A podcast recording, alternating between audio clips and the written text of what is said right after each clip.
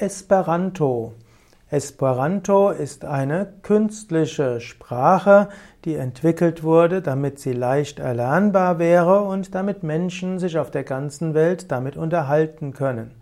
Allerdings hat sich das Ziel von Esperanto, gemeinsame Verkehrssprache der Menschen auf der ganzen Welt zu werden, nicht verwirklicht.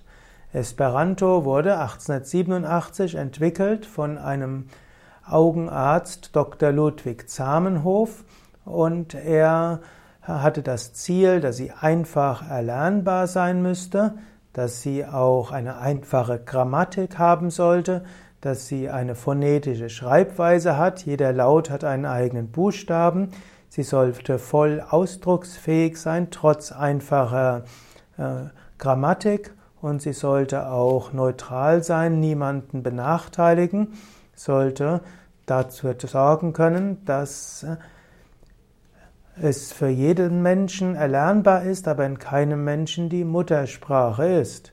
Die Esperanto-Sprache sollte auch schön sein und angenehm zu lernen sein.